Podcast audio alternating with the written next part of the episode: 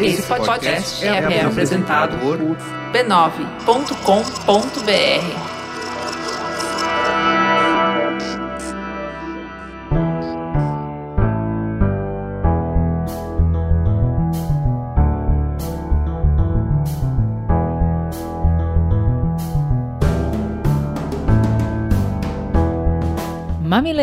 E mamiletes, sejam bem-vindos ao nosso espaço semanal de diálogo de peito aberto. Eu sou a Juva Lauer. Eu sou a Cris Bartz e esse é o Mamilos, o podcast que desenrola as conversas mais difíceis.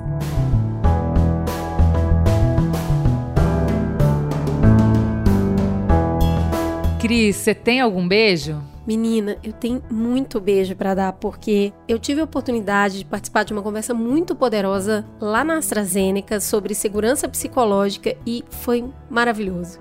Eu queria mandar um beijo especial para Thaís, para Bianca, para Bruna, para Andreia e para o Renato, que a gente possa fazer mais conversas importantes assim. Também participei do lançamento do livro da Elisama na livraria da Vila foi delicioso, um monte de gente querida e claro, né? A gente encontra com eles, vai estar tá cheio de quê? Mamileiro.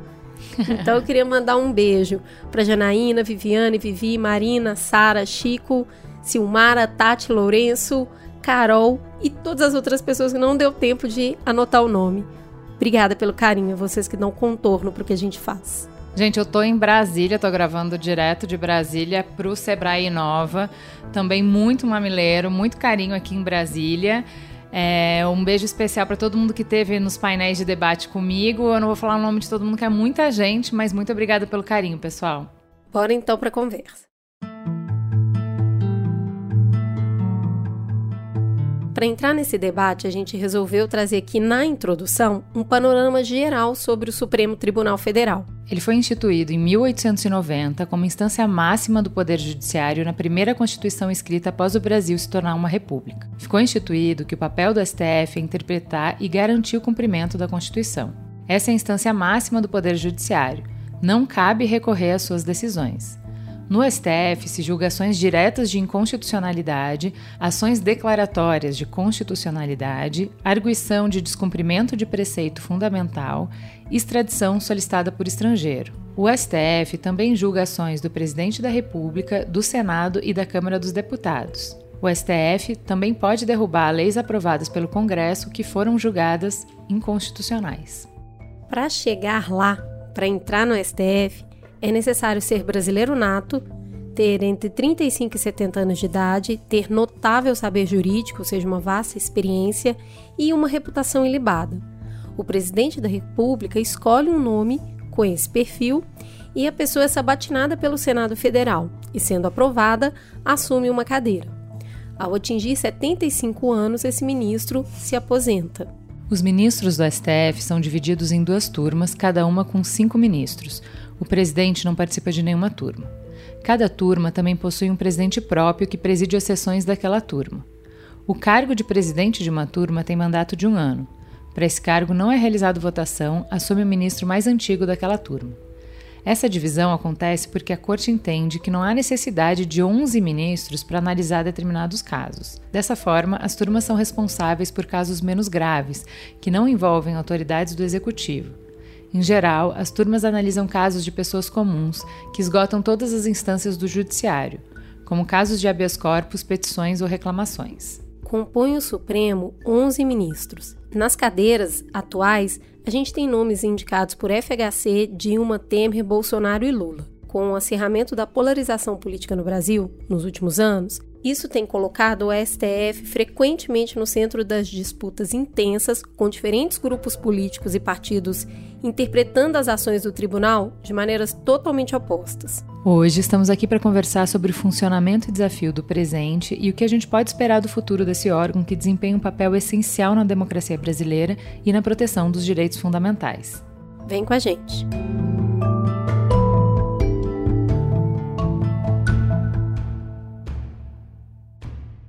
E convidamos para isso a Marilis Costa. Marilis, por favor, se apresente para os nossos ouvintes. Quem é você na fila do pão? Olá, meu nome é Marilis Costa, eu sou advogada, doutoranda em Direitos Humanos, ativista em Direitos Humanos e talvez a informação mais importante que vocês precisem saber, uma jurista negra. Olha ela. Eu achei que você ia falar que vocês precisam saber potencialmente uma futura ministra do STF. Achei mesmo que você ia falar isso. Já pensou? Que delícia! E também trouxemos para a mesa uma pessoa para nos ajudar a entender esse cenário. Álvaro Palma, por favor, se apresente para os nossos ouvintes. Quem é você na fila do pão? Eu na fila do pão não sou ninguém, Cris, mas é, eu sou professor é, da FGV Direito Rio, professor fundador na, nessa área de Direito Constitucional e sou um, um estudioso do Supremo há muitos anos. É, eu escrevi um, um, livro sobre o processo de escolha dos ministros do Supremo, chamado Supremo Interesse, e acho que está daí um pouco a, a pertinência para estar tá aqui discutindo com, com a Marília, nossa futura ministra. É, vai ser um prazer essa conversa aí. Vamos jogar para o universo. Gente, eu queria começar perguntando qual que é o papel constitucional do STF no judiciário brasileiro. Porque a gente já falou o que, que ele vai interpretar, a Constituição e tudo mais, mas como é que esse papel se entrelaça com a política no executivo e no legislativo? Como é que dá a separação entre esses poderes? Bom, basicamente, o Cris, se você olhar o, o desenho da, da Constituição, ela é, tenta organizar o Estado brasileiro. Né? Quer dizer assim, como é que vai funcionar o Estado brasileiro? E aí ele diz, olha, tem um alguém que vai é, julgar e interpretar as leis, tem alguém que vai fazer as, as leis é, em geral, vai, vai ter alguém que vai ter uma função executiva de implementar políticas públicas, etc. E essa é a estrutura da chamada separação de poderes. Né? Cada uma dessas funções é, é atribuída né, a poderes diferentes: poder executivo, poder legislativo e poder judiciário. É, o Supremo Tribunal Federal é o órgão de cúpula do Poder Judiciário, é o órgão que recebeu da Constituição o papel precípio de defendê-la. E junto com essa defesa da Constituição vem a defesa de todo dizer, o patrimônio e o projeto civilizatório que a Constituição é, buscou criar, né? que é é, implementação de um conjunto de direitos, superação de uma série de é, desigualdades e assim por diante. Tá, mas olha só, nos últimos anos a gente está vendo aí um acirramento político e ideológico muito grande. E nesse tempo o judiciário aí sendo atacado, colocado à prova. O pessoal trabalhou bastante para derrubada de decisões que iam ferir a Constituição. Mas também está sendo bastante questionado nas suas decisões. Ele acabou ganhando muito holofote, muita gente falando que o judiciário virou um superpoder. E ontem, né, a gente está gravando na quinta, ontem, dia 4 de outubro, o presidente da Câmara, Arthur Lira, ele declarou que os poderes precisam se manter dentro dos limites constitucionais e o Congresso está cumprindo esse acordo aí. A fala veio depois de algumas decisões que o Supremo tem tido que tem desagradado os parlamentares que acham que o Supremo está legislando né, com questões que deveriam ser do Congresso. O Lira, inclusive, sugeriu uma alteração na corte, tornando o mandato de ministro fixo. E, para piorar, a Câmara fez ali uma votação relâmpago, limitando o poder de decisão individual de ministros. O Barroso, que acabou de assumir, já disse que não é hora de fazer modificação e que o Supremo é democrático. O que eu queria saber de vocês é o que, que difere um judiciário forte de um judiciário que ultrapassa os seus limites de atuação. Eu acho que um ponto importante para a gente refletir sobre essa atual polêmica é que o Supremo atua sob provocação. Ou seja, não é como se o STF caçasse assuntos polêmicos com os quais a sociedade tenha que lidar e decida deliberadamente que vai discutir e legislar sobre esses assuntos. É, existe um devido processo legal, existe uma função, como o Álvaro bem disse, existe uma função precípua do STF que legitima a corte a se manifestar sobre esses tais assuntos polêmicos, né? Dentre os quais, mais recentemente, a gente debateu o marco temporal, falamos também sobre a descriminalização do aborto, é, as questões relacionadas sobre posse e uso de drogas. Então, é, nesse sentido, é importante frisar que o STF ele age quando provocado e ele se manifesta e, e, e constrói é, essa interpretação do espírito constitucional e talvez essa seja uma das tônicas, Cris, da tensão que a gente tem atualmente. É, o STF ele tem a finalidade de olhar para a Constituição, olhar para a sociedade e interpretar os costumes, os comportamentos, as dinâmicas sociais à luz do Estado Democrático de Direito, à luz do que diz a Constituição. É, então, o STF, em alguma medida, ele é o que dá o espírito constitucional é, no âmbito do judiciário.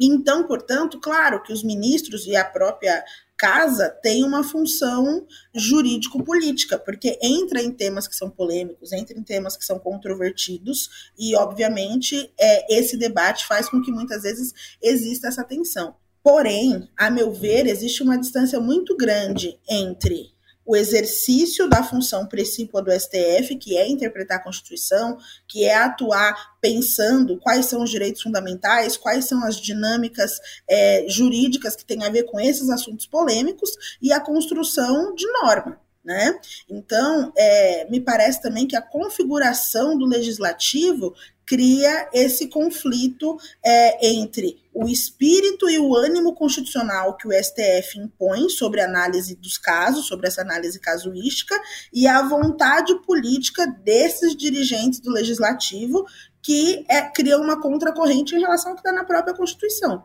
Então, é, me parece que nesse momento a gente não está discutindo é, uma atuação que ultrapassa as funções, as finalidades e o condão que o STF tem. A gente está discutindo, na verdade, é, um conflito aparente entre o que o legislador pretende para o nosso país e o que a nossa Suprema Corte resguarda enquanto direitos fundamentais.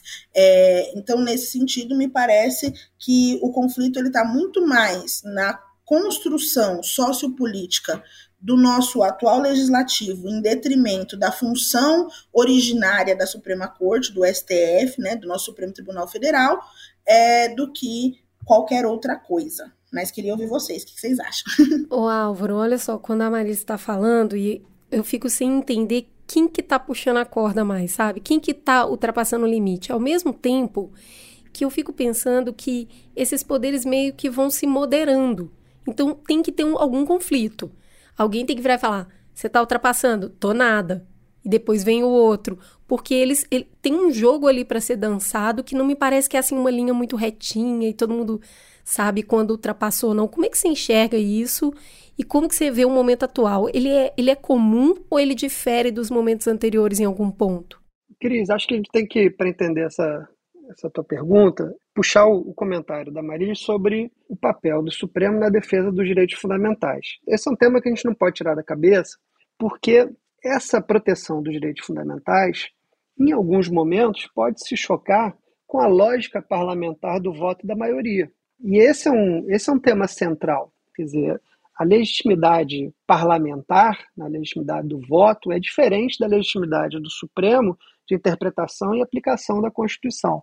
Quando ele faz isso e promove direitos fundamentais, às vezes ele vai se chocar com a percepção ou mesmo a vontade né, expressa por uma maioria é, que votou em determinado projeto ou que é, entende que o país deve ter determinada é, configuração. Então, esse é um, esse é um ponto. Então, é, é, é possível e é provável que esses conflitos ocorram. Quando você diz isso, me parece assim: olha, o legislativo e o executivo são democráticos. A corte não. O judiciário ele não é uma, uma democracia de maioria, de escolha. Ele segue uma norma. É isso? Eu acho que tem um, uma questão nessa pergunta que é o conceito de democracia. Né? No conceito de democracia, você não pode reduzir ao voto. Voto é um dos elementos fundamentais da democracia, mas não é o único. O respeito aos direitos fundamentais, que eventualmente contraria né, a vontade é, do voto, ficou na, na, na, mão da corte nas democracias modernas. E aí, quando você se depara, por exemplo, com a decisão de ontem do Supremo, se você fizer uma pesquisa sobre qual é a visão da sociedade brasileira em termos de tratamento dos presos, provavelmente vai dizer: eu quero que eles morram de qualquer jeito e continuem sendo maltratados nas cadeias, e o Supremo vem e diz assim: não, desculpe, isso não é compatível com a dignidade da pessoa humana que está prevista na Constituição. Então, ele naturalmente vai dar uma decisão que é democrática, porque implementa o direito fundamental da Constituição, que pode contrariar é, outros interesses. Mas um segundo ponto que eu acho importante, eu acho que a gente não deve supervalorizar esse momento. Esse momento de conflito entre os poderes é permanente e é bom que assim seja. Né? Quando inventaram essa história de separação de poderes, lá atrás, o, o tal do Montesquieu, o que Montesquieu disse é, é, basicamente o que filho faz com pai e mãe. Um diz assim, é, pai, posso ir na festa? Aí ele diz, não. Aí ele, mãe, me ajuda aí, me ajuda com o pai lá para ver se eu, se eu consigo ir na festa. Se você não tiver um outro poder para se contrapor, a tendência dos poderes é sempre abusar. Por isso que tem a separação de poderes, para você ter esse controle e esse conflito. Então, a lógica parlamentar das maiorias, a lógica parlamentar do voto, não é a mesma lógica. E elas, às vezes, do Supremo. E às vezes elas vão se contrapor. E que bom, né? É isso, eu acho que é isso que a gente tem que entender. É, essa lógica do conflito não ser algo ruim, que também da forma como se noticia, né, a tensão, o bate-boca, até a, a, as terminologias que a gente usa é, faz parecer que é sempre negativo, esses embates, esses choques. Mas a Marília já começou a, a falar aqui sobre os últimos temas e eu queria voltar nisso. O STF falou de maconha, marco temporal e aborto. Aí vamos lá. A maconha ainda não foi concluída, mas está com uma ampla vantagem de votação a favor da descriminalização. O aborto também é em andamento, mas o primeiro voto a favor da descriminalização, Rosa Weber saiu, mandou um beijo, falou: gente, tá aqui, vou embora, resolvam. E o marco temporal, o STF considerou a interpretação que deu base ao projeto inconstitucional e isso favorece a visão indígena do assunto. Olhando esses três grandes temas, o que, que esses resultados para vocês, mesmo que parciais, querem dizer sobre o comportamento judicial que o Brasil tem tomado? A mim me parece que o STF, quando se posiciona nesses três temas em específico, né, aborto, a questão do porte de drogas para uso pessoal e fundamentalmente no marco temporal, me parece que o STF atua numa base não só interpretativa da Constituição, mas construindo aí uma linha do seu papel contra-majoritário, ou seja, pensando também a estrutura a partir da interpretação da Constituição Federal, olhando para alguns elementos essenciais que garantem que direitos sejam tutelados, sejam respeitados, ainda como o Álvaro bem disse, que esses direitos eles não sejam o senso comum propagado ou não sejam as dinâmicas é, majoritárias no, no âmbito da sociedade. Então, nesse sentido, o papel e o exercício é, desse papel contra majoritário faz a defesa desses elementos que são essenciais a uma Constituição Federal, mas especificamente ao Estado Democrático de Direito. Né? Então, pensar que o STF, nesse caso em específico, se posiciona de modo contra-majoritário é muito importante. E pensar muitas vezes também que a conjuntura política ela fala muito sobre a maneira com que o judiciário tem se comportado. Porque se nós formos pensar que nos últimos quatro anos, né, ou no último governo federal, a gente não tinha uma conjuntura específica para incidência junto ao executivo em relação à maioria desses assuntos candentes. Se a gente for pensar, né, que o advocacy, que a incidência também no legislativo, até por conta das configurações mais conservadoras ou até mesmo ultraconservadoras das casas de leis, também impediam certos debates, o judiciário se tornou um solo fértil de discussão e de provocação e de interpretação da lógica social, da Constituição e de disputa de direitos, né? Então, a conjuntura política e o contexto sociopolítico em geral é uma resposta possível para a sua pergunta, no sentido de que o judiciário passa a ser mais provocado, que o judiciário passa a ter que interpretar e agir é, em temas mais candentes e que o judiciário também passa a ser um campo de disputa da sociedade civil acerca de debates que aconteciam muitas vezes em outras esferas de poder, sem prejuízo nenhum da gente ressaltar que, é, nesse sentido, o STF faz exatamente o que tem que fazer quando provocado, que é interpretar o texto constitucional. E acho que esse, essa observação que a Malis fez é, é, se a gente pegar a história, né, a gente vai ver que o progresso na humanidade ele nem sempre é linear. Né? Ele vai, volta, sobe, desce, às vezes concentra mais, desconcentra é, mais. Se você pegar a história do Brasil, né, a gente tem uma história de concentração de poder, desconcentração de poder né, ao longo da, da nossa história constitucional e arbitrária, né, em, muitos, em muitos momentos é, lá. Mas, olhando assim, a história do mundo, um exemplo que, que me veio à cabeça com que a Maria estava falando, nos Estados Unidos, por exemplo, na década de 50, 60 do século passado, né, se você fosse um negro no Alabama, era impossível você imaginar que você teria qualquer tipo de representação factível né, no legislativo. Você não ia avançar nunca uma pauta de direitos ali. Onde é que essa pauta avançou? Na Suprema Corte. Foram bater, tinha uma porta que estava fechada e o avanço social veio de outra. Então, essa questão da circunstância política do momento, né, se a humanidade, né, ou se o Brasil está avançando muito é, em determinado momento pelo Congresso, talvez o Supremo vai ser menos é, demandado. Mas é, quando você tem, né, como a gente tem agora, um Congresso bastante conservador, né, é provável que essa fricção em relação aos direitos é, fundamentais aumente no, no, ao longo dos, dos próximos anos. Né? E também fica claro entender por que, que tem uma grita da população sobre esse suposto ultrapassar de limite do Supremo Tribunal Federal, porque está indo contra mesmo o que é interesse da maioria que está representado no Congresso por uma maioria conservadora. Então vem essa o desejo de conservar. Quando bate de frente com a Constituição que traz direitos fundamentais, aí realmente fica fácil entender por que, que o STF é impopular para a grande maioria e por que, que é tão fácil colar essa história de eh, tá fazendo errado, eh, tá, tá distorcendo a lei e está aplicando em benefício da sua própria ideologia, que é muito do que a gente ouve quando se fala nesses casos, porque a gente tem julgamentos aqui que entram na moral e na religiosidade, que é muito forte no Brasil. Então, desvincular isso é, é realmente um, assim, um desafio. Agora, eu fico me perguntando, porque muitas vezes eu falo, gente, nós não estamos judicializando tudo? E aí não tem território de conversa, de, de negociação e de refinamento, sabe? Sofisticação de argumento. Não tem espaço para isso no legislativo e no executivo. Como que vocês escutam essa está sendo tão demandado porque o lado de lá não está trabalhando e o que, que, a gente deveria fazer para que, sabe, demandasse menos, talvez?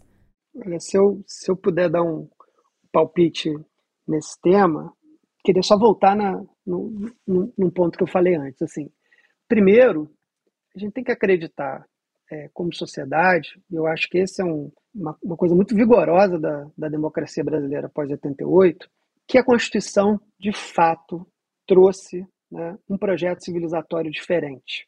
Isso é, é, muito bacana e é muito interessante, mesmo se você, se você olhar o, o, o país no contexto global. Nós somos um país extremamente desigual, que tem muito para andar para frente.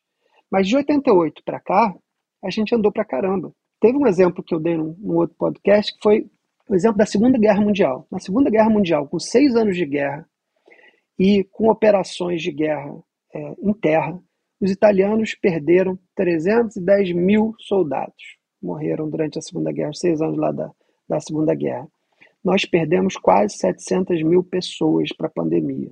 Esse é um dado que é chocante sob qualquer perspectiva que a gente imaginar. E onde é que veio a solução? Veio do SUS. Onde é que veio a solução? Veio do projeto da Constituição brasileira que diz saúde é um direito de todos. Eu estou falando para vocês aqui dos Estados Unidos, onde se a pessoa que não tem dinheiro cair no meio da rua, é, não vai ter o tratamento que a gente tem no Brasil. Temos os nossos defeitos, temos milhões e milhões de coisas para avançar. Mas o fato é que a gente adotou um, pro, um projeto civilizatório cuja defesa central dele está no, Supremo Tribunal Federal, porque é o guardião desse processo civilizatório. Né? Então, é, se a gente não, não entender essa defesa do Supremo dentro desse contexto, de que é a defesa de um projeto civilizatório, aí fica mais difícil da gente é, é, chegar no, no, no, detalhe e cair no, na pilha do meme, né, que vai é, brincar com, com o Xandão, com Barroso, com isso ou, ou com aquilo. Essa pergunta é muito boa e me deixa muito animada para trazer uma reflexão, porque, de fato, a, a construção do argumento do Álvaro é, vai completamente ao encontro do que eu penso nós temos uma democracia jovem, nós temos uma democracia, assim como eu, de 30 e poucos anos. E nesses 30 e poucos anos, a gente avançou muito justamente porque nesse momento político que nós temos sim um avanço é, das dinâmicas ultraconservadoras, avanço de discursos de proselitismo religioso, nós temos essa dicotomia latente, né? Então, se de um lado o legislativo tenta acabar com o casamento homoafetivo, de, num outro lado, a gente tem uma interpretação ju, do judiciário que entende que a homo-lesbo-transfobia é crime, a partir, inclusive, de uma legislação que foi avanço do movimento negro, que é a Lei CAO, que é a Lei 7.816 de 89, que nasce, inclusive, nesse espírito constitucional e na luta da Constituinte. Então, a, atual conjuntura ela é uma conjuntura de grande polarização, de temas difíceis a serem enfrentados, de uma construção e um avanço, sim, de projetos é, ultraliberais, ultraconservadores, mas sem dúvida nenhuma nós nunca estivemos tão próximos de uma dinâmica democrática no sentido de eleger mais mulheres, de eleger mais pessoas negras, de inserir debates que são fundamentais na sociedade, de construir não só dinâmicas de representação através da figura, mas de representatividade através da legitimidade dessas figuras. Então, sem dúvida nenhuma, a atual conjuntura política é uma conjuntura efervescente, é uma conjuntura que faz com que o STF, mais do que nunca, deva existir para construir o pluralismo político que está previsto no, no termo, né, nos termos da Constituição, mas sem dúvida alguma é uma conjuntura política que mostra avanços sociais significativos, mas avanços sociais que partem sim de conflitos latentes. Então, me parece muito importante essa observação e me parece muito importante entender que o STF ele faz parte de uma conjuntura mais ampla, que é uma conjuntura de avanços, que é uma conjuntura de debates, mas sem dúvida nenhuma é uma conjuntura truncada no sentido de nós entendermos quais são as dinâmicas sociais do país nessa tão jovem democracia. É, a Constituição nossa é um orgulho, né? Eu acho que a gente escreve projetos assim como ninguém passa muito perrengue para implementar, mas assim, a base é sempre muito boa. Agora, falando mais sobre como trabalha o STF, a gente tem 11, 11 ministros hoje, né? Mas o voto é individual, e aí cada um vai votar e vai recitar ali um discurso longo que vai embasar a escolha que fez. Aí a gente fica com uma impressão que parece mais um trabalho individual do que coletivo onde não, não parece haver tanto debate entre, entre o grupo. E aí, ao final, tem um acordão com 11 votos diferentes que não dialogam entre si necessariamente, e aí não se não parece que a gente tem esse conjunto de visão de país, que é isso que você acabou de falar, Álvaro. O projeto é esse. Não, parece que é só uma soma ali dos votos individuais. Eu queria perguntar, na opinião de vocês, o que, que a gente está perdendo e o que, que a gente está ganhando quando o sistema funciona desse jeito? Eu acho que é, essa pluralidade de opiniões, ou essa é, pluralidade de votos, onde cada um se manifesta, fundamenta, traz longos discursos, eles têm a ver também com essa discussão de múltiplos olhares ou de múltiplos espectros que o STF deve fazer é, e aí fica a crítica, talvez não faça, justamente pela falta de pluralidade dos indivíduos, das personas né, que compõem ali a corte. Então, eu acho que a premissa é boa, no sentido de ser um debate fundamentado, carreado de ideias e de análise jurídica, da tal hermenêutica que a gente aprende lá nos primeiros anos da faculdade, por múltiplos espectros. Né? Então, a ideia é que os 11, ou que todos né, os, os ministros envolvidos na análise técnica daquele assunto em específico, específico possam trazer diferentes matizes de interpretação sobre o assunto que está sendo discutido. Aí a gente tem, talvez, a Audre Lorde, que nos ajuda a ter pistas sobre as críticas. Né? Audre Lorde fala que as ferramentas do Senhor não desmantelam a casa grande. E eu acredito que sempre que a gente tem espaços que remontem ou remodelem a casa grande, dificilmente a gente vai ter algo diferente de ferramenta do Senhor. E o STF não é enfim, uma, uma história diferente dessa que a Audre Lorde já nos ensinou. Então, talvez a minha crítica seja: enquanto nós remodelarmos a Casa Grande nos espaços do Judiciário, não teremos muitas possibilidades de produzir algo diferente de ferramentas do Senhor. tem várias dimensões né, nessa, sua, nessa sua pergunta, porque é, já houve né, um conjunto, aliás, existe, né, lei latente ainda, é, uma crítica ao Supremo pela ação individual dos ministros, que é a tal da liminar, o pedido de vista, etc. E tal. É, esse conjunto de, de ações né, ela é nociva para o Supremo como corte, né, quando a percepção individual é, é, a percepção social é de que na verdade cada ministro é voluntarista e decide né, muito individualmente a partir do calor do, é, do momento. Eu acho que essa é uma crítica antiga, é uma crítica é, merecida, muitas, muita medida, mas é uma crítica que, de alguma forma, por exemplo, a ministra Rosa Weber ajudou né, a tratar quando já criou né, o regramento sobre a devolução de pedido de vistas, porque isso era uma coisa que individualmente, imagina o seguinte, você entrava, alguém entrava com uma ação, o outro pedia vista e, e o processo sumia. Né? Então, é, isso era uma forma de decidir, era decidir não decidir. Né? E o ministro individualmente podia fazer isso. Então, essa é uma crítica pertinente, acho que o Supremo tem que estar permanentemente atento. Eu acho que aí com a, com a nova, nova presidência, esse tema vai continuar presente na pauta do próprio Supremo.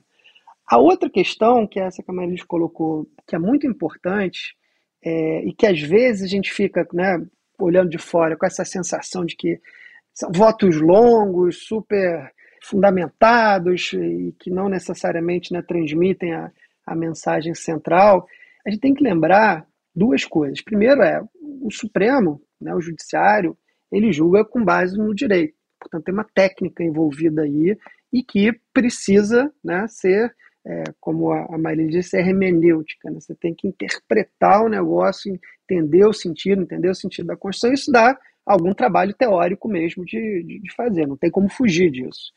E o segundo, lembrar que o Supremo, a legitimidade dele não é, como a gente acabou de falar, no voto. A legitimidade dele está na fundamentação das, das decisões. Né? Então, acho que a gente não consegue evitar que exista esse, esse movimento. Agora, um ambiente de discussão. Né? É, existem já vários estudos sobre o quanto que a TV Justiça, por exemplo, influencia ou não, é boa ou ruim né, para a atuação dos ministros e tal. Mas eu tenho visto um movimento, não sei se a Marília concorda, mas se você olhar assim, nos últimos casos, inclusive o caso da, da, da maconha, você vê o Supremo tentando criar votos mais, é, ainda que hajam posições né, divergentes e tal, mas tentando criar votos comuns que passem para a sociedade uma visão mais é, simples do que está sendo decidido e menos, é, menos de, de, de, muitas visões sobre o, sobre o mesmo tema.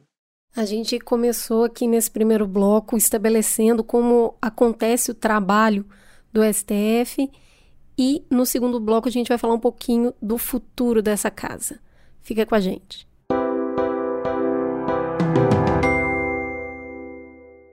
Para que o Mamilo seja produzido e oferecido gratuitamente para você, vinculamos mensagens publicitárias em nossos conteúdos. Valorizem marcas que valorizam o diálogo. Cris, você viu que a Bia tá aqui por São Paulo esses dias? Ela convidou a gente para almoçar e botar um papo em dia, bora? Não acredito que ela finalmente está em terras aqui paulistanas. Vamos, com certeza. Já faz muito tempo que eu não encontro com ela. Claro, né? A louca da viagem tá sempre na estrada vivendo esse sonho de viajar o mundo na Kombi dela. E quando ela tá parada, ela tá planejando a próxima, né? Acho demais quem se joga assim no mundo para viver os seus sonhos. Para quem, como a Bia, também gosta de estar sempre na estrada e viver explorando tudo que esse mundão tem de lindo, Coristina de Congeste é um grande parceiro. Coristina de Congest é um rápido e potente descongestionante nasal. Ele atua contra aqueles sintomas chatos do nariz entupido, aquela coriza na hora da gripe, dos resfriados, rinites e sinusites. Te deixa pronto para seguir expressando a sua potência e autenticidade. Porque às vezes, para continuar transformando o mundo, é preciso parar, respirar e pensar. Respire e vai com Coristina Decongeste. Voltamos e aí assim já começou essa provocação de como é que a gente coloca essas pessoas lá, né? De onde elas saem para estar ali. Bom, vamos lá. O que, que tem que ser levado? Como se chega lá? Com base em que que um presidente vai olhar nomes, olhar perspectivas para poder fazer uma escolha? Como que esse sistema acontece? Basicamente, o, o processo hoje disciplinado pela, pela Constituição é um processo colaborativo entre o Poder Executivo e o Poder Legislativo.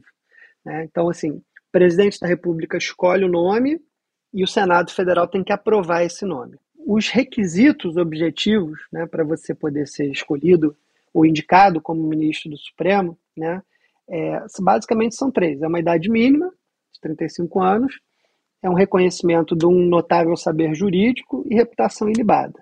Dentro disso, né, é, atendendo a esses requisitos objetivos, o presidente é basicamente livre para escolher ou para indicar para o Senado né, quem ele quiser.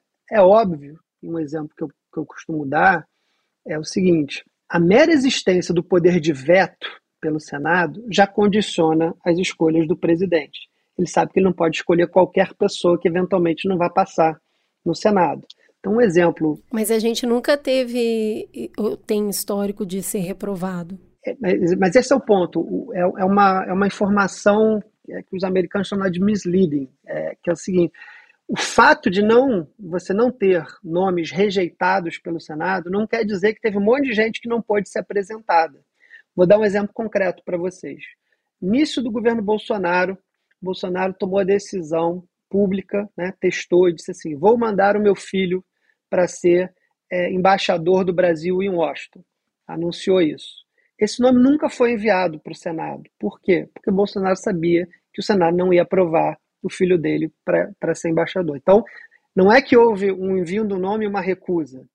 Houve uma tentativa de criar um nome que foi de cara descartado porque já sabia que não ia ter né, é, é, é maioria no Senado para passar. E em várias das indicações isso aconteceu. Em vários momentos, né, nomes eram é, discutidos, eventualmente descartados, porque já sabiam né, que o Senado eventualmente não, é, não aprovaria. Então, do ponto de vista formal, é um processo, vamos dizer, simples. Né? A grande dificuldade e muita coisa que a gente perde é qual é o bastidor né, para a pessoa chegar e ser é, indicada pelo presidente. Tá. Uma das coisas que você falou é de critérios objetivos é essa é ser ilibado, né? Ter uma conduta ilibada. Não parece tão objetivo assim. Qual que é a margem de interpretação disso? Olha, na verdade, assim, critério objetivo no sentido de está né, tá previsto na, na Constituição. A avaliação desse critério, ela, ela é evidentemente é subjetiva pelos membros né, do Senado. Então, assim, em diversas sabatinas, né, é, apareceram, por exemplo, na sabatina, salvo engano, do ministro Gilmar Mendes, foi levantado que ele teria, ou do ministro Toffoli também, foi levantado que eles teriam, responderiam a determinadas ações de improbidade ou uma ação civil pública, uma coisa assim, e que, portanto, não teria né, a reputação ilibada que a Constituição determinaria. Não foi essa, evidentemente, a interpretação né, é, do Senado. Mas esse é um juízo que quem vai fazer é o Senado Federal. Né? É um juízo é, de valor sobre a reputação ilibada e o notável saber jurídico. Né? Por exemplo, é, na sabatina da ministra Rosa Weber, que foi um desfile, né, se a gente quiser uma, uma aula de machismo na, na história das sabatinas, foi, foi, essa, foi essa sabatina. Ela teve uma sabatina com um nível de agressividade que você não viu numa série de outros é, indicados, e a discussão que tentavam desqualificá-la era sobre notável saber jurídico. Então, muitos senadores faziam o quê? Pegavam uma posição do Supremo que eles conheciam, ou pediam para assessoria levantar, faziam uma pergunta para ela sobre a posição do Supremo, e se ela eventualmente, é, obviamente, eu conjunto de coisas né, que, que o Supremo julga é muito amplo e não dá para saber é, de, de, de, cara tudo. Você vai estudar, né, você tem assessoria para te ajudar e tal. E aí o que, que faziam é, esses senadores? Chegavam e diziam assim, não, a senhora está errada, não é, isso que, não é isso que o Supremo pensa, não, não é isso que o Supremo quer. Nunca fizeram isso com nenhum homem é, nas sabatinas, mas fizeram isso com a, com a, com a ministra Rosa Weber. Não é fácil não, né, Amarilis? Agora, a gente, com respeito a esses critérios, porque eu acho que uma das coisas que mais pesa para a população é olhar para essa indicação e não questionar se o Supremo continua imparcial e isento a partir do momento que quem indicou foi o fulano. e até os próprios critérios, né, que passam por essa interpretação subjetiva. Bom, o ex-presidente Bolsonaro, por exemplo, diz que indicar um ministro terrivelmente evangélico. E ele estava se referindo ao André Mendonça, que é um nome que corrobora com a ideologia dele. Já o Lula recentemente indicou o Cristiano Zanin, que foi seu advogado, criminalista. Como é que esses processos de escolha acabam colocando em xeque os princípios de independência e de imparcialidade do STF? Bom, eu, eu tenho a minha, minha visão aqui, que é, é e queria ouvir a Marília sobre, sobre o tema, mas é, eu acho que o processo ele não é suficiente para garantir essa independência. O que garante a independência do ministro são as prerrogativas que ele recebe quando ele vai para o cargo. Então ele tem lá é, estabilidade e ele só sai de lá, né, é, aposentado ou morto, ou, ou, se quiser, né? Então assim, é, a, o grau de independência né, do ministro tem a ver não com o processo propriamente de indicação. É claro que isso ajuda né, na, na, no distanciamento e na legitimidade dele. Mas quando ele entra para a corte, né, o ministro do Supremo não é empregado do presidente.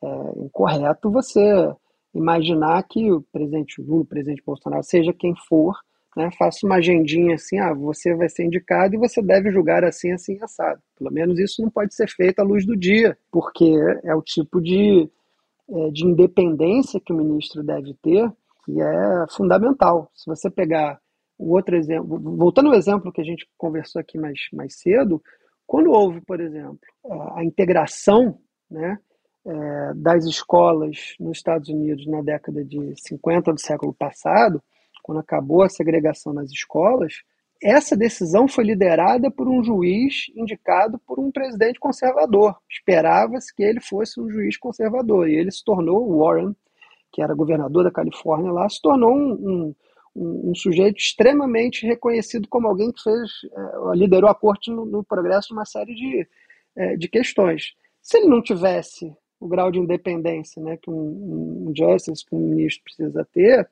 é, provavelmente não faria. Então, acho que uma combinação de organização institucional, mas acho que a, a personalidade, né, de como é que você quer ser lembrado pela história também é muito, muito importante.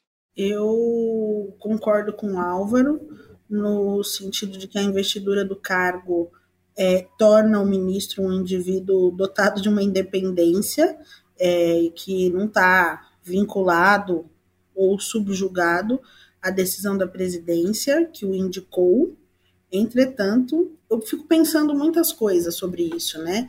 Esses dias eu tive a oportunidade de estar no Gueledés Instituto da Mulher Negra, que é uma organização fundada por Sueli Carneiro, né, uma das maiores intelectuais do Brasil, uma mulher negra, ativista, e que constrói reflexões muito importantes sobre o que ela chama de dispositivo de racialidade, né? E nesse sentido, lá nessa conversa do Guilherme 10, eles fizeram essa pergunta, né? Então, por que era importante a escolha de ministros, qual era a influência, qual era o vínculo entre a escolha e a atuação do, dos ministros no STF.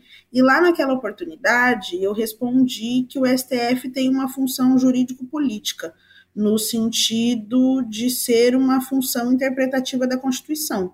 E que, portanto, quando um presidente faz a escolha ou indica um nome ao STF, em alguma medida ele dá um recado para a sociedade sobre qual é o perfil, quem é a pessoa ou qual é o tipo de interpretação do texto constitucional que ele acredita. Qual é a dinâmica e qual é o projeto de Estado democrático de direito que aquele chefe de executivo defende. Então, nesse sentido, acho que a primeira parte né, da, da, nossa reflexão com relação a essa dependência ou essa vinculação, é, na minha opinião, é muito mais no, no sentido imagético, no sentido da simbologia. Então, quando né, você mencionou que o presidente Jair Bolsonaro disse que gostaria de um ministro terrivelmente evangélico, frisando aí né, o, o termo, a adjetivação do terrivelmente, ele indicou qual é o espírito de interpretação da Constituição que ele queria. Ele queria um espírito terrível, né? E isso também se dá nas outras escolhas, né? Então, acho que a gente tem essa importância, essa reflexão a partir daí. E um outro ponto que eu queria trazer para reflexão, e um ponto quase provocativo, e também trazendo para nosso debate uma das maiores intelectuais do Brasil, que é a Lélia Gonzalez, também, para além de Sueli Carneiro, eu queria trazer Lélia Gonzalez. Em algum momento, dos debates para constituinte, ou seja, Lélia Gonzalez participou, né, da, do momento das assembleias constituintes, então de quando o Brasil decidiu, escolheu, pensou sobre a Constituição, sobre o Pacto Constitucional, enfim, e, e, e nos textos das assembleias das assembleias constituintes tem falas da Lélia Gonzalez dizendo algo mais ou menos assim, eu não vou conseguir dar as aspas completas, mas de memória ela diz algo como até aqui as relações no Brasil se deram a partir de uma relação de compadril. Até aqui, as relações sociais, as relações de poder no Brasil não foram nada mais do que papo de homens brancos, relações de compadres. E quando eu vejo as movimentações relacionadas não só ao STF, tá, Cris e Álvaro? A gente precisa pensar que tem o quinto constitucional, que escolhe né, os desembargadores para os tribunais de todo o país, né? Enfim, outras dinâmicas aí do judiciário que escolhem representantes para o judiciário, para serem tomadores de decisão no judiciário. E quando eu vejo essas dinâmicas postas, e especialmente a do STF, que é a que nós estamos refletindo hoje aqui, eu penso na Lélia Gonzalez o tempo todo. Eu acho que existe uma relação de compadrio, existe uma dinâmica social que muitas vezes tem reverberado nesse lugar. Obviamente, essa não é a função principal da escolha, obviamente, essa não é a função principal do STF, e a dinâmica estabelecida do ponto de vista da legislação, ela não deve desaguar nessa conta. Mas, entretanto, contudo, não obstante, eu acho que nós temos visto que as relações sociais, as relações e as dinâmicas, inclusive raciais do nosso país, elas são muito enraizadas na lógica das relações de compadrio que a Lélia Gonzalez lá nos anos 80 debatia, muito relacionadas na lógica do heteropatriarcado, como o próprio professor Álvaro mencionou aqui, a dificuldade do machismo enfrentado pela ministra Rosa Weber quando da sua sabatina, e sem dúvida nenhuma as relações é, de poder no nosso país são estruturadas a partir de uma lógica de branquitude, como a professora Cida Bento também vai trazer, né, de um pacto narcísico da branquitude, onde você elege o seu mini-mim ou o ideal de eu, pensando na psicanálise, mas enfim, você é, desloca um espelhamento da sua identidade, de quem você é e do que você acredita que seja o melhor para os espaços de poder. Então, eu acho que existe sim uma questão que precisa ser socialmente debatida e que resvala, inclusive, nas dinâmicas e nas políticas excludentes do nosso país e que, invariavelmente, tem sido posta agora com a saída da ministra Rosa e com essa necessidade de escolha de nova ministra ou ministro. Vamos entrar nessa então, Marilis, porque a gente tem visto uma campanha é, da sociedade civil organizada muito forte para mostrar essa necessidade de indicar uma mulher negra para essa cadeira, o que seria um feito inédito. Qual que é o embasamento desse pedido? E a gente tem mulher negra capacitada para assumir esse cargo? Sim, a resposta é sim.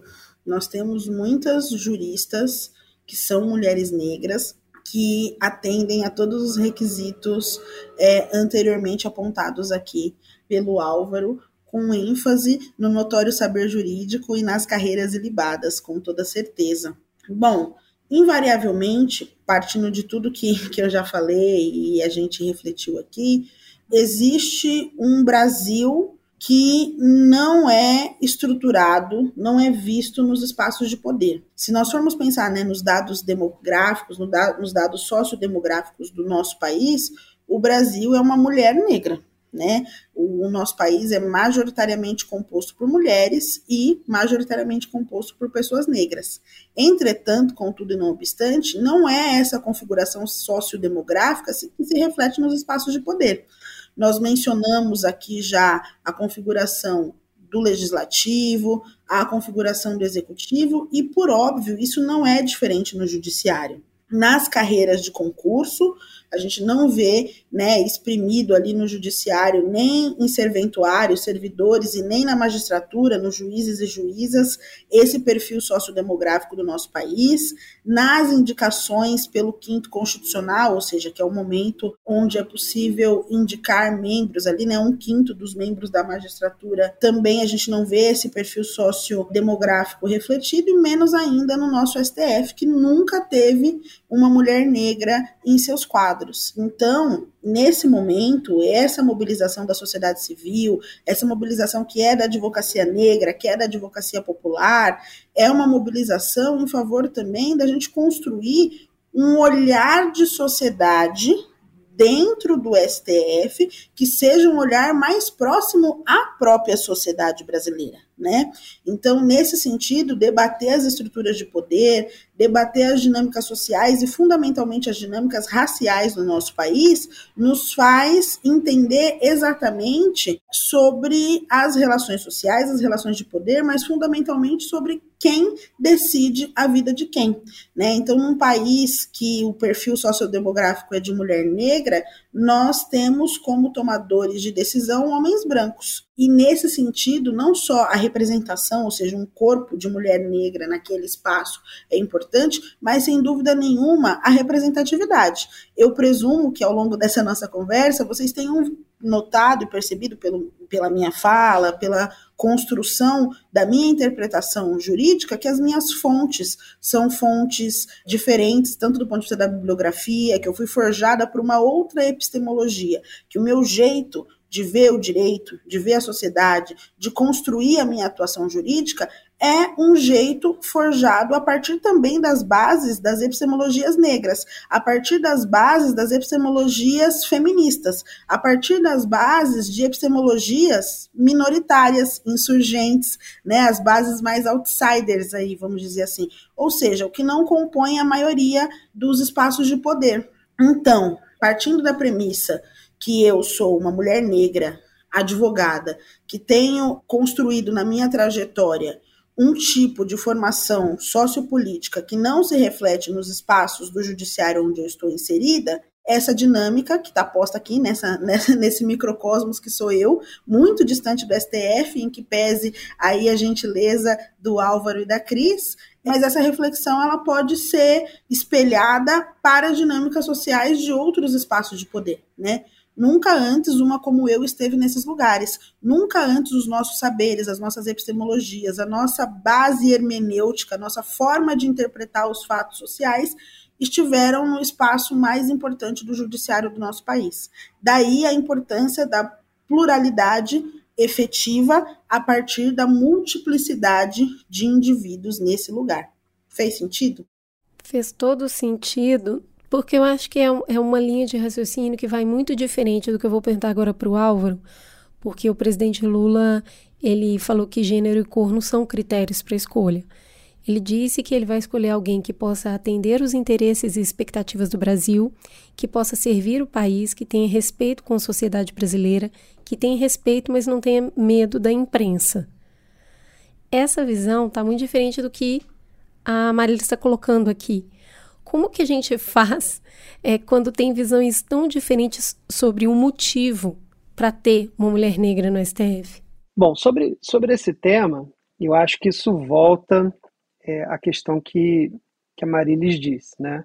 Ao longo da história do Supremo em 88, de 88 para cá, né, em alguns momentos né, houve gestos simbólicos de escolha. Foi a primeira mulher para o Supremo, o, o, o, ministro Joaquim Barbosa e tal, que foram, foram gestos que presidentes é, decidiram fazer que carregam, como a Maris colocou, uma simbologia por trás disso. No caso do que o presidente Lula agora mencionou, né, o que parece que ele está comunicando é que esse, esse critério da pluralidade, da representatividade e demais é, que a Marilis colocou, é, ele está dizendo que não vai ser o critério que vai, é, vai direcioná-lo.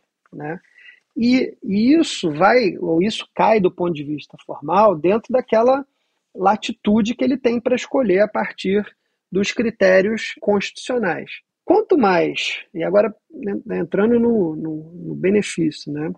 quanto mais plural for a corte, acho que a Maria trouxe uma, uma observação aqui muito, muito importante e, e interessante. Né? Aquilo que a gente estava dizendo no início sobre o papel do Supremo de interpretar, de usar né, a hermenêutica para extrair é, sentidos, é, quanto mais plural a corte puder ser, quanto mais visões distintas e mais próximas né, da estrutura social é, do, do país, em termos de, de diversidade, é, o Supremo puder ter, acho que é melhor, vai fazer uma corte melhor, uma corte que vai é, compreender né, melhor os dramas do país, vai julgar com, com um olhar né, de quem tem uma experiência distinta de outras pessoas. Então, essa questão é, é, é um tema de no momento né, não, é uma, não é um critério jurídico estrito senso para para a escolha, mas é uma, um debate político muito, muito importante. Mas até onde entendi da fala do, é, do presidente Lula, não vai ser o que ele é, vai adotar para essa próxima indicação. Acho, só fazendo um parêntese aqui, que a gente não deve desconsiderar, e aí é um pouco bola de cristal, tá? Mas acho que a gente não deve desconsiderar que a experiência do presidente Lula, depois de ter é, se sentido incorretamente perseguido pelo sistema judiciário, com é, uma imprensa acuada ou é, militante em, em, relação a determinada causa que ele considera injusta, eu acho que depois de você passar um tempo é, na cadeia se sentindo injustiçado, eu acho que a sua percepção né, de como o judiciário deve atuar, de que tipo de perfil é, ele deve atuar, está tá contando muito nessas indicações é, que ele tem tido para o Supremo. E com isso, perdendo né, a possibilidade de implementar um outro é, valor importante que a, a Marilis colocou, que seria essa ampliação da diversidade do Supremo Tribunal Federal. É, entendo o argumento que você traz, mas eu acredito que, inclusive por isto, por ter se sentido injustiçado, ele sabe que a falta de visão, porque Lula sempre enfrentou preconceito por ser um homem de classe baixa, por não ter feito faculdade, por ter uma escolarização inferior, então ele sempre foi julgado como não preparado para o cargo. Então ele sabe o que é ser injustiçado e a maioria da população negra passa por isso, a esmagadora maioria. Então acho que tem uma identificação, teria a possibilidade de uma identificação, inclusive nesse lugar. A maioria das pessoas encarceradas hoje no Brasil são pessoas negras e elas nem julgadas foram. Né? Elas estão recolhidas pelo sistema e ainda aguardando uma efetivação judiciária, sabendo todos nós, vocês mais que eu que atuam na área, com grande possibilidade de, de serem incriminadas, de serem julgadas como culpadas é, nos julgamentos que muitas vezes a cor vem realmente antes do que a pessoa fez. Quando eu eu ouço essa fala do Lula, eu vou falar uma visão muito particular minha. Eu não acredito que ele pense dessa maneira, sabe? Eu acho que tem alguma coisa política, tem alguma alguns outros elementos que fazem com que a fala dele seja de acreditar que a pessoa precisa estar no STF unicamente por ser mulher e unicamente por ser negra. Porque não é por isso. É porque ela tem uma visão diferente de mundo e ela vai poder trazer mais diversidade de interpretação da lei. Todas as empresas hoje é, sabem que diversidade aumenta o lucro, porque você vai ter pessoas diferentes olhando para o mesmo problema, encontrando saídas diferentes. Essa é no mercado corporativo, essa é a máxima hoje. Né? Traz pessoas diferentes para ver se acha uma saída, porque todo mundo igual não está conseguindo.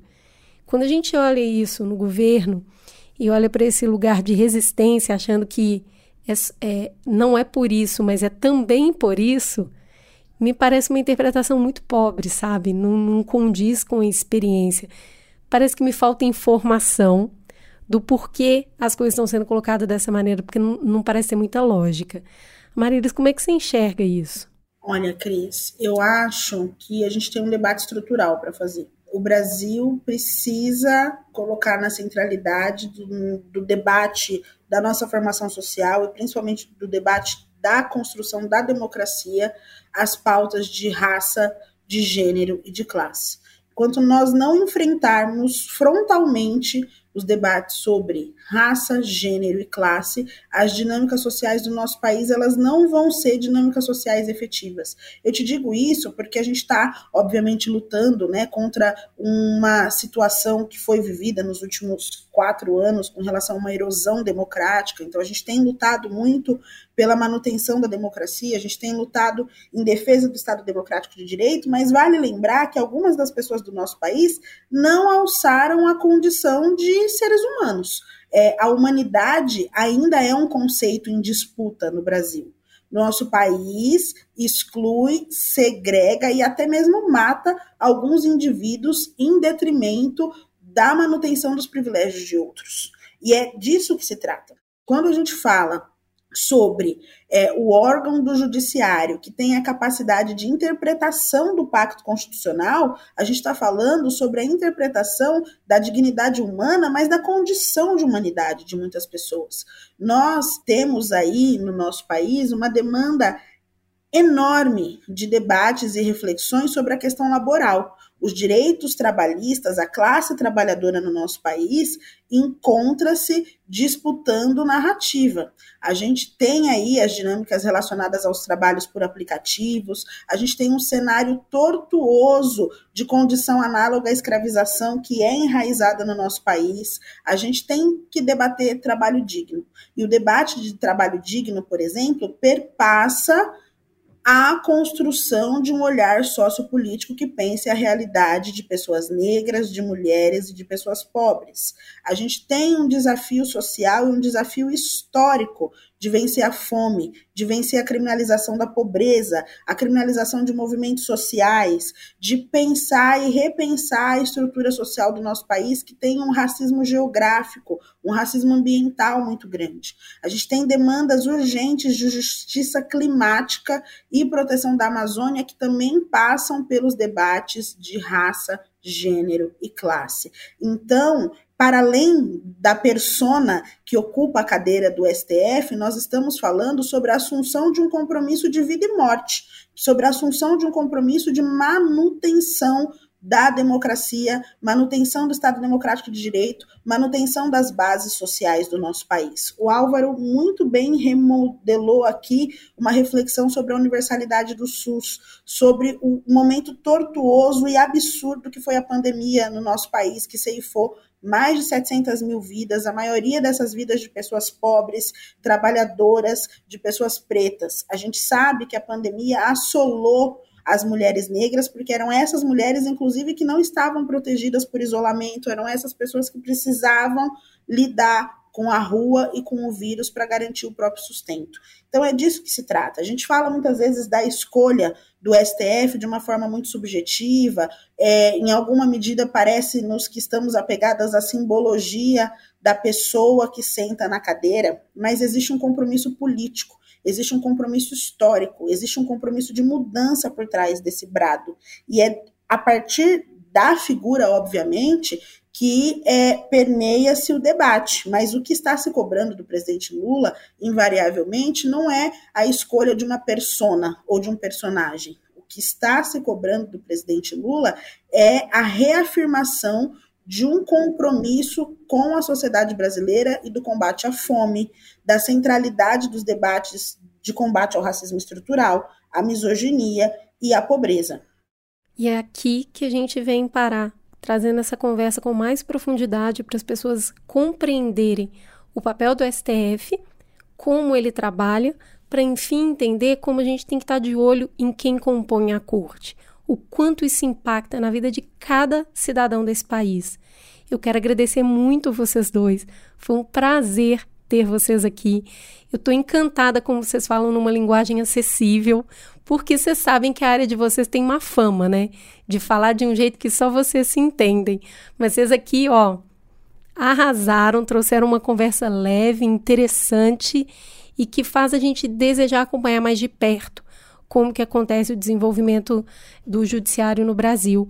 Continue o trabalho de vocês. A Marilis, a gente aqui no Mamilos se posiciona a favor dessa escolha, entende a, a importância gigantesca que isso tem agora e fica na torcida aí para uma mudança de mentalidade para a gente refazer esse pacto social.